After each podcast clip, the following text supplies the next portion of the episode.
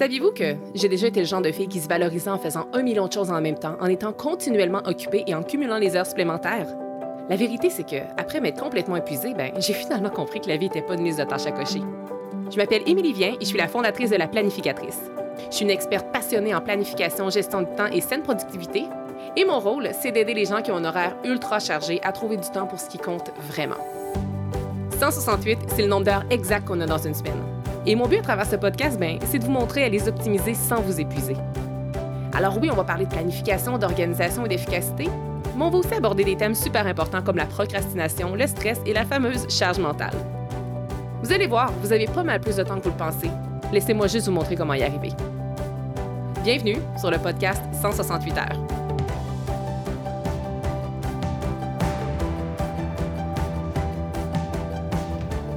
Épisode 21 du podcast aujourd'hui. Bienvenue tout le monde. Et en plus, il s'agit d'un épisode bonus. Donc, euh, si vous venez juste d'arriver, je vous fais un rappel que le podcast 168 heures a célébré le 1er août. C'est six mois et j'ai eu envie de vous offrir ben, un petit cadeau. Donc, euh, deux épisodes bonus pour le mois d'août. Alors, je vais être exceptionnellement avec vous tous les lundis du mois d'août.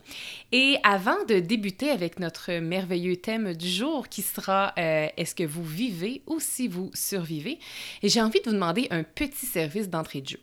Est-ce que je pourrais vous demander, s'il vous plaît, d'aller évaluer le podcast 168 heures sur la plateforme sur laquelle vous l'écoutez et de me laisser un avis?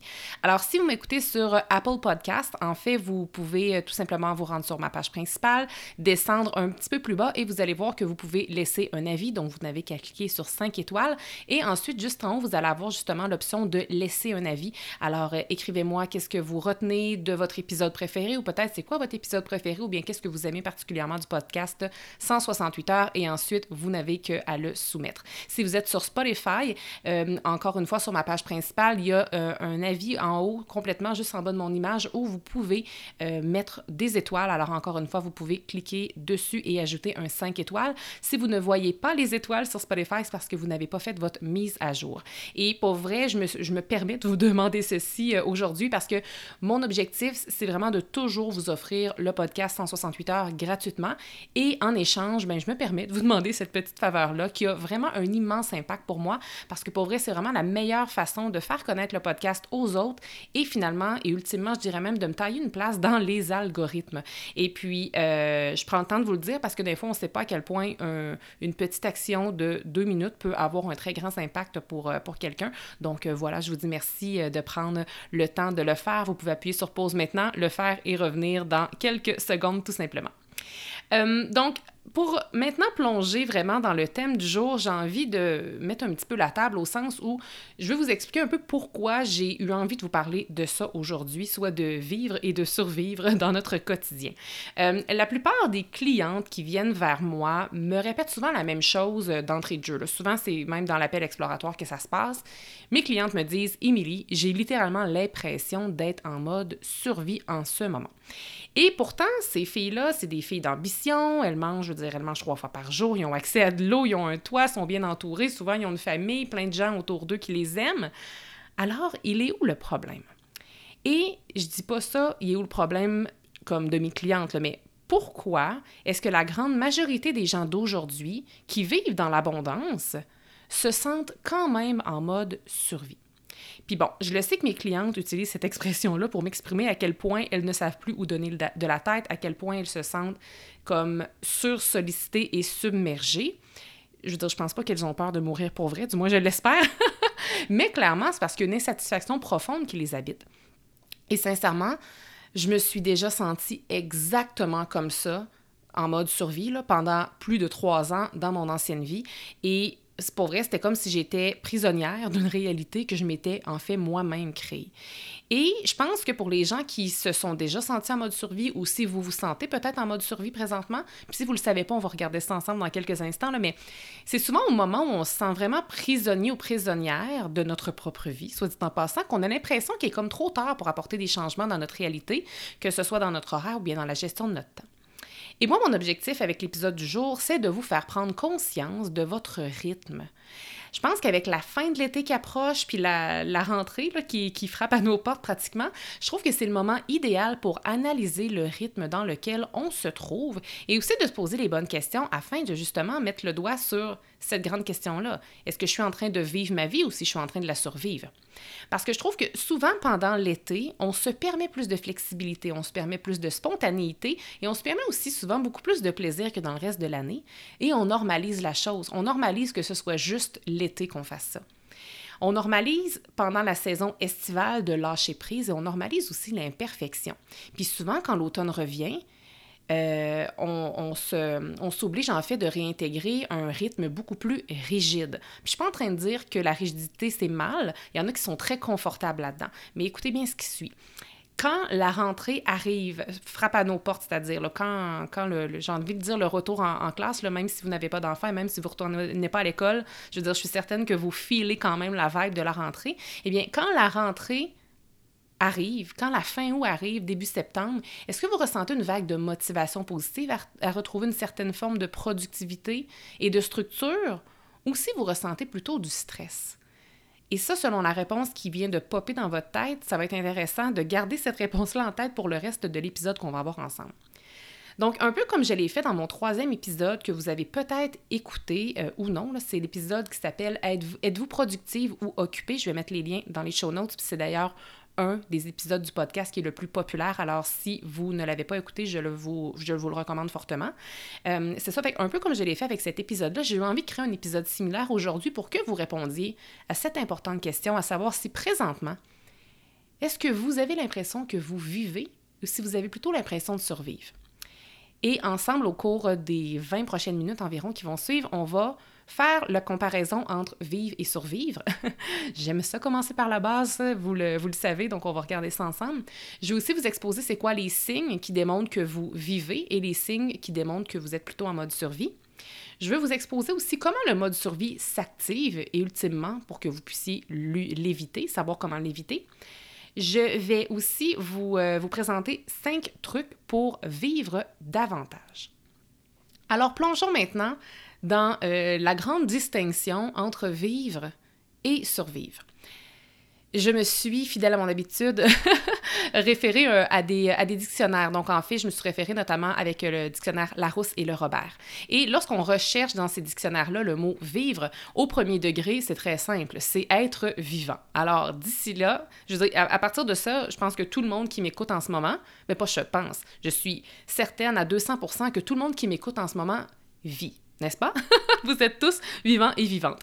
Mais c'est au deuxième degré qui, apporte une nuance très, très importante que je veux m'attarder. Vivre au deuxième degré dans les dictionnaires, qu'est-ce qu'on dit? C'est profiter, jouir de la vie, connaître des expériences diverses, se nourrir d'une idée, d'une raison de vivre. Donc, c'est vraiment sur cette nuance-là qui est vraiment le deuxième degré que je vais vouloir qu'on travaille ensemble aujourd'hui. Maintenant, à l'inverse, le mot survivre, qu'est-ce que c'est ça au premier degré quand on regarde dans les dictionnaires? Eh bien, ça veut, qu'est-ce que ça dit? La signification, c'est vivre encore, demeurer en vie après la mort, rester en vie après quelque chose, que ce soit un accident ou une catastrophe, qui est susceptible d'entraîner la mort. Alors, je vous garantis tout de suite que nous n'allons pas parler de la mort aujourd'hui, mais je trouvais ça quand même important de vous exposer la réelle euh, signification du mot survivre parce que Bien, pour deux raisons. Pour que vous compreniez vraiment c'est quoi, mais aussi parce que souvent, on, on, dit à voix haute qu'on tombe en mode survie rapidement.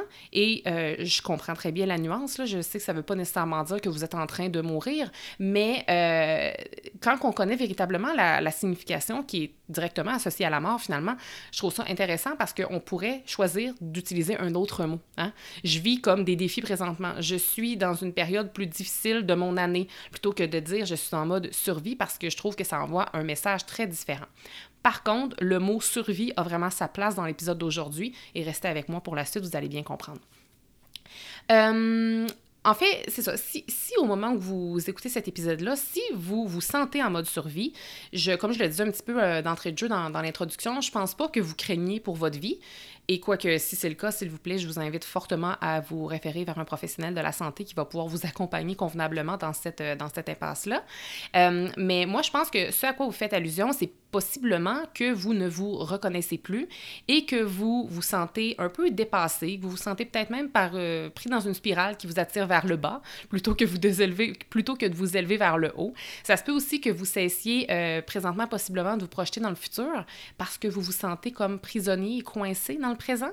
Euh, si vous vous sentez comme ça, je peux comprendre que vous utilisiez le mode survie parce qu'il fut une époque où j'utilisais moi-même cette expression-là et c'est exactement comme ça que je me sentais.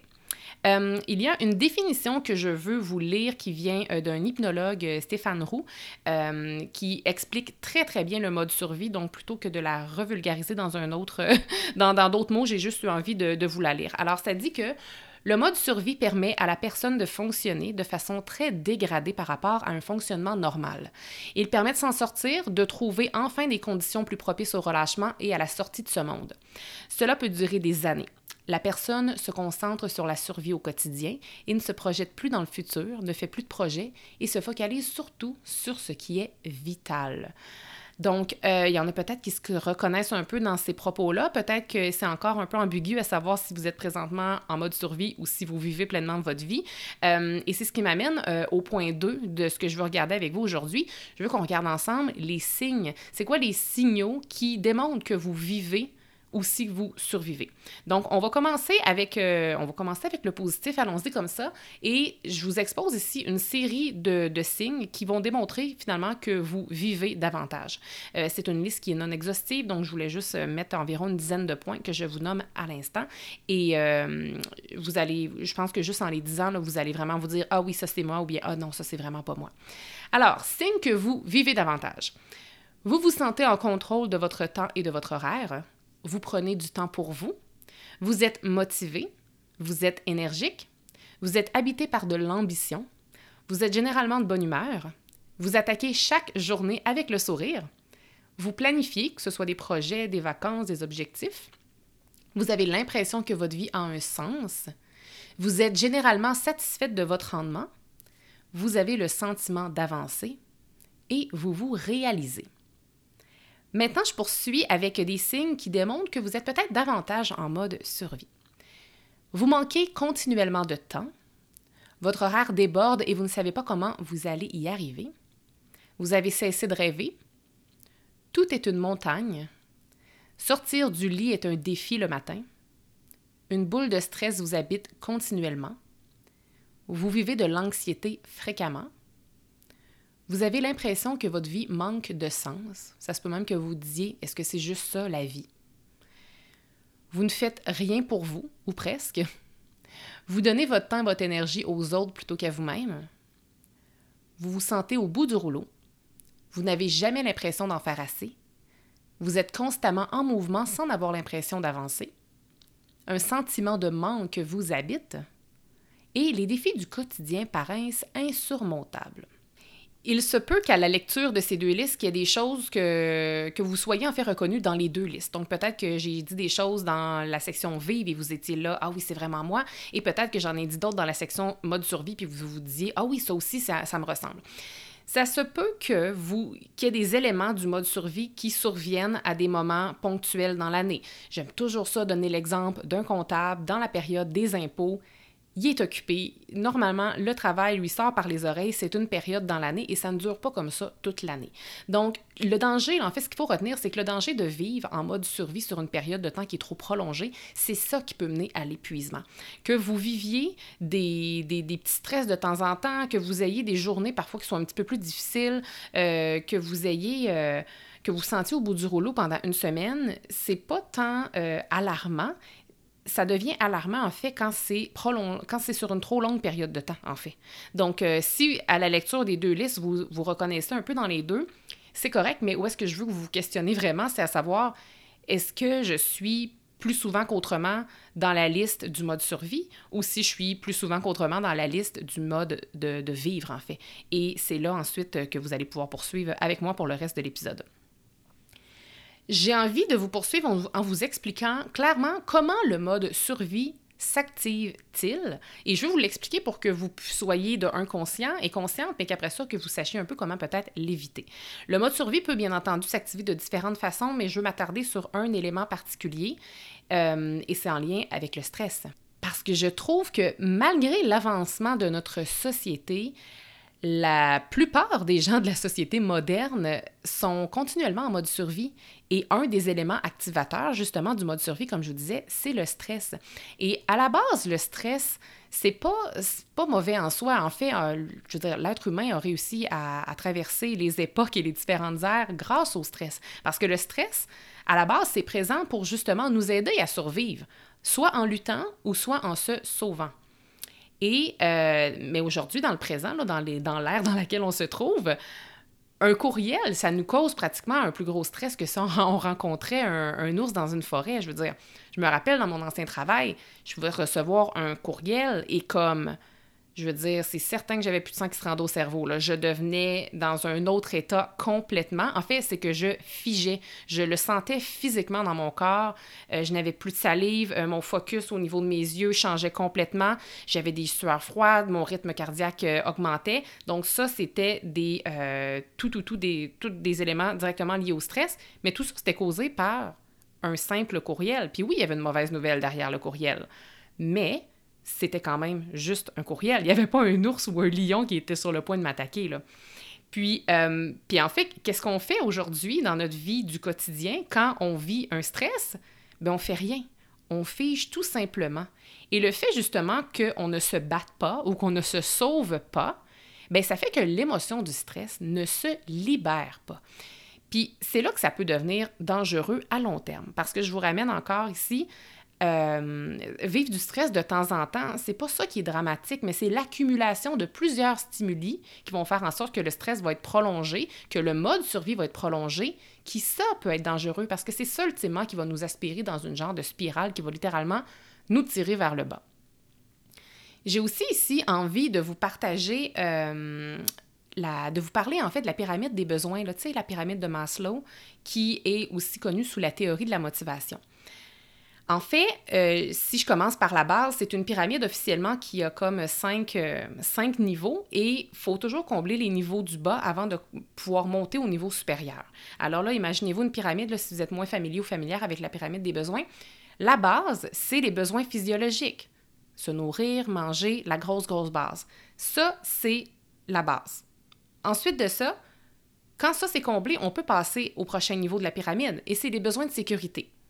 Après les besoins de sécurité, c'est les besoins d'appartenance et d'amour, suivi ensuite des besoins d'estime de soi et du besoin d'accomplissement de soi, pardon, qui est au sommet de, pas de la chaîne, mais au sommet de la pyramide. Alors, j'ai nommé les cinq différentes, euh, les cinq différents paliers de la pyramide des besoins de Maslow. Euh, également, en fin de vie, je dois vous dire, j'ai lu récemment qu'en fin de vie euh, ou en fin de carrière, je ne sais plus trop, euh, mais Maslow avait décidé d'ajouter finalement une sixième étape à sa pyramide qui était le dépassement de soi. Donc, le dépassement de soi allait au-dessus du, du besoin de l'accomplissement de soi. Et là, ce que je veux que vous compreniez, c'est que je trouve que la pyramide des besoins est vraiment liée au mode survie finalement. Parce que si la base de la pyramide n'est pas comblée, alors je fais ici allusion aux besoins physiologiques, notamment se nourrir, par exemple, euh, ça, ça fait en sorte qu'on ne peut pas passer au niveau supérieur. Et c'est ça qui va aller créer un genre de déséquilibre et qui va justement un peu activer votre mode survie. Et j'aimerais attirer votre attention parce qu'on parlait du stress il y a quelques minutes. La, première, euh, la première étape de la pyramide, c'est les besoins physiologiques, mais la deuxième étape, donc, on est loin du sommet, là. On est juste à la deuxième étape. C'est les besoins de sécurité. Et ça, les besoins de sécurité, qu'est-ce que ça l'inclut notamment? C'est l'environnement. Est-ce qu'on vit dans un environnement qui est stable et qui est, qui est prévisible? Et ça fait aussi allusion au fait que nous ne vivons pas dans un contexte de stress, d'anxiété ou de crise. Et peut-être que oui, pour la majorité d'entre nous, nous avons euh, la chance de ne pas vivre dans un contexte de guerre, par exemple. Mais par contre, on vit quand même beaucoup de stress et beaucoup d'anxiété. Ce qui fait que on est encore à notre deuxième étape, deuxième palier de la pyramide de Maslow et elle n'est pas répondue parce qu'on vit dans un, environnement qui est trop stressant. Et ce que je remarque, c'est que on ne pourra jamais se rendre au sommet de la pyramide, à la réalisation de soi et au dépassement de soi si la base n'est pas comblée.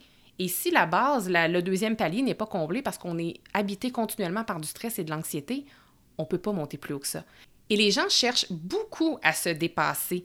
Et le dépassement de soi, c'est comme le sixième palier dans la pyramide, c'est le sommet absolu. Et puis, comme le dépassement de soi, c'est très, c'est très à la mode, c'est très prôné, je remarque que les gens, justement, visent le sixième plateau alors qu'ils ne se sentent même pas en sécurité au deuxième plateau. Donc, c'est important d'un peu visualiser, je pense, et de comprendre cette pyramide-là pour se dire que, OK, avant de travailler sur mon dépassement de moi, mon dépassement de soi, ma réalisation de moi, je dois peut-être aller travailler les bases. Donc, j'espère que ça fait quand même un peu de sens que je vous présente, soit la pyramide des besoins, mais également euh, l'activation du mode survie par le stress, parce que je trouve que le stress et l'anxiété, ça fait vraiment, vraiment partie de notre société. Et à la lumière de ce que vous venez d'entendre, je vous repose cette question que vous pouvez vous répondre à vous-même.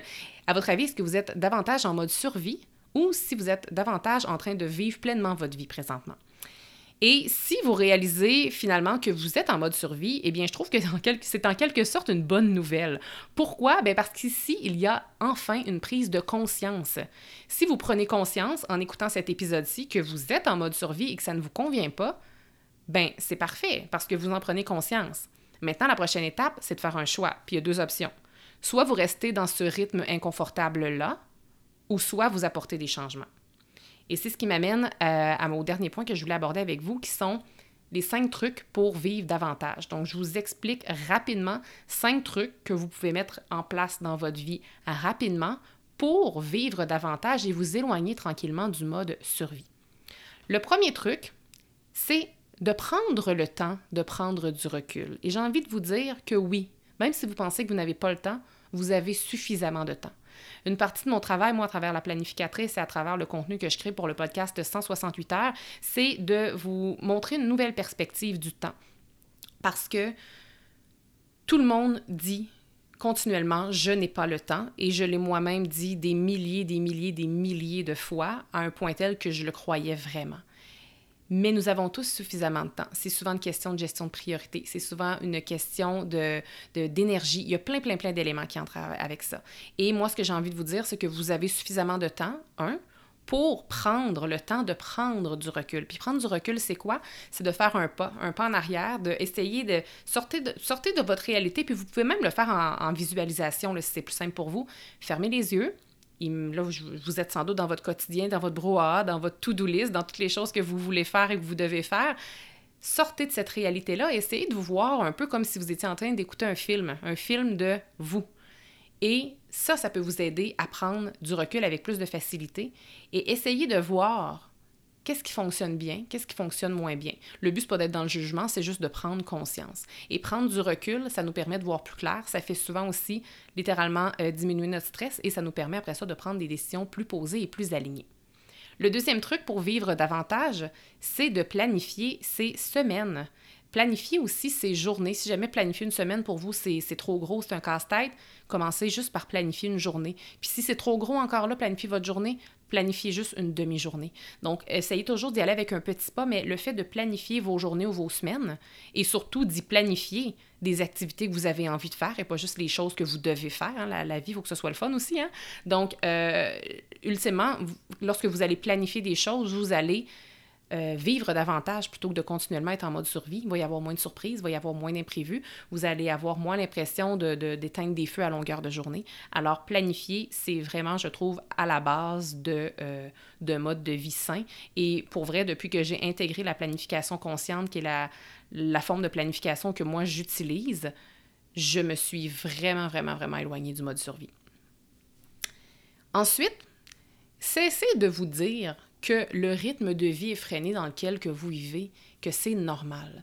On vit dans une société où tout va vite, on reçoit un courriel, il faudra avoir répondu la veille, on nous demande quelque chose, mais c'était pour hier. Euh, c'est ça, quelqu'un nous texte, puis il nous appelle trois secondes après parce qu'on n'a pas encore répondu au texto, parce qu'on était à la salle de bain, puis qu'on ne l'a même pas vu. Donc, les gens, nous, on, est attendu, euh, la, société s'attend de nous que nous soyons très, très, très réactifs. On vit dans un mode de vie effréné, en fait, pas pour tout le monde, mais je veux dire, on prône quand même la, la, la réactivité et la rapidité et on se dit que c'est normal. Donc, euh, on a des jeunes enfants, la vie va vite, on travaille, on a des cours le soir, on se lève tôt, on dort pas, euh, on travaille des heures supplémentaires et peu importe c'est quoi votre réalité, là, je dis différentes choses, puis peut-être que ça s'applique pas tout à votre vie, mais on se dit, ben oui, c'est normal, puis tout le monde c'est comme ça, mais comme je pense que vous gagneriez à cesser de dire ceci, puis peut-être que c'est vrai, peut-être que tous les gens qui vous entourent réellement vivent cette vie-là. Mais vous n'êtes pas obligé de vous approprier, vous, cette vie-là, si ça ne vous convient pas. Ensuite de ça, autre truc pour vivre davantage, posez-vous la question que je me prête à vous dire, qui est qu'est-ce que ça signifie pour moi de vivre pleinement? Et une fois que vous allez avoir obtenu une réponse, qui peut être brève ou très détaillée, apportez 1% d'amélioration dans votre vie en posant une action qui est alignée avec cette signification-là. Alors, c'est quoi pour vous vivre pleinement? Est-ce que c'est de passer du temps euh, avec vos enfants de façon pleinement présente à tous les jours? Est-ce que c'est de pouvoir travailler 10 heures dans votre entreprise à tous les jours parce que c'est ça qui vous passionne le plus au monde? Est-ce que c'est d'avoir la possibilité de partir en voyage quand vous le voulez? Est-ce que c'est de vous réveiller alors que vous voulez le matin?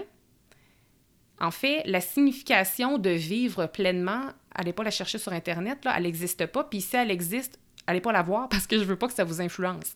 Le but ici, c'est que vous trouviez votre propre définition à vivre pleinement. Parce que moi, ma définition à moi n'est pas la même pour vous, c'est certain.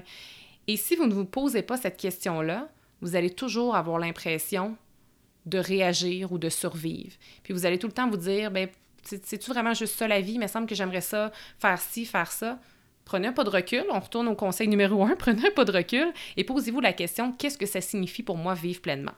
Vous pouvez écrire deux pages de réponses où il y a peut-être juste une chose qui va venir en tête. Dans les deux cas, c'est parfait. Là.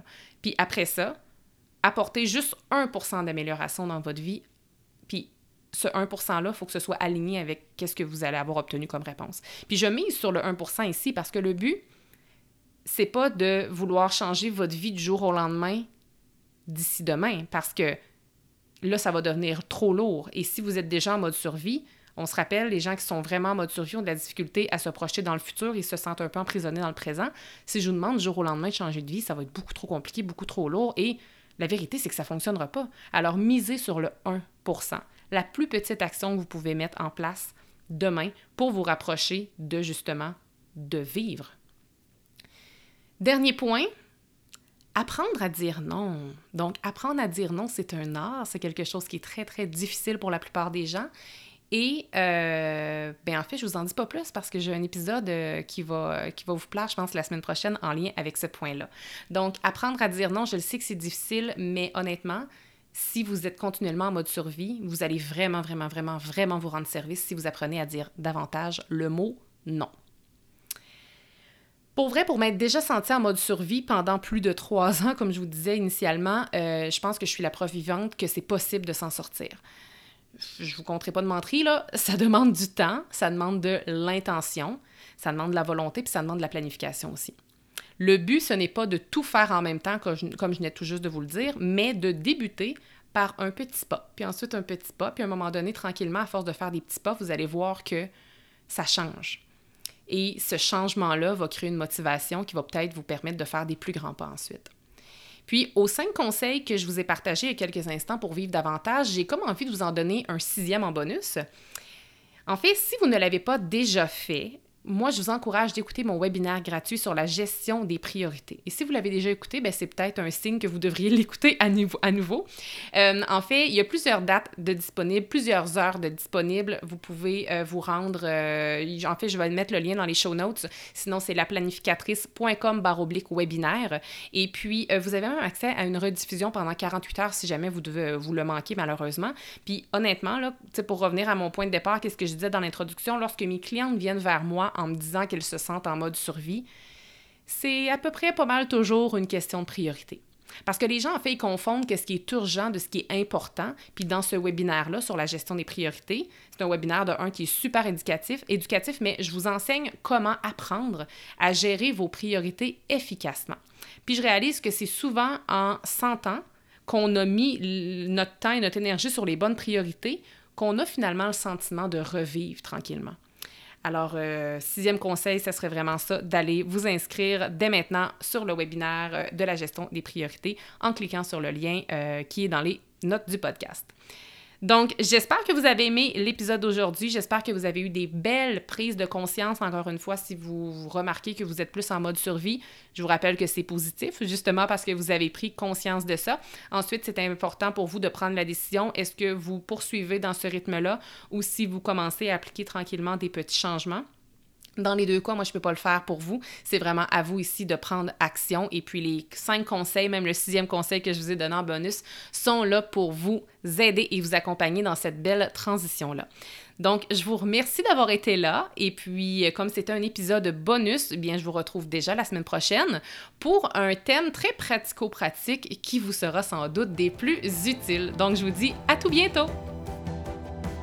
Merci d'avoir été là. Si cet épisode vous a plu, est-ce que je peux vous demander un petit service?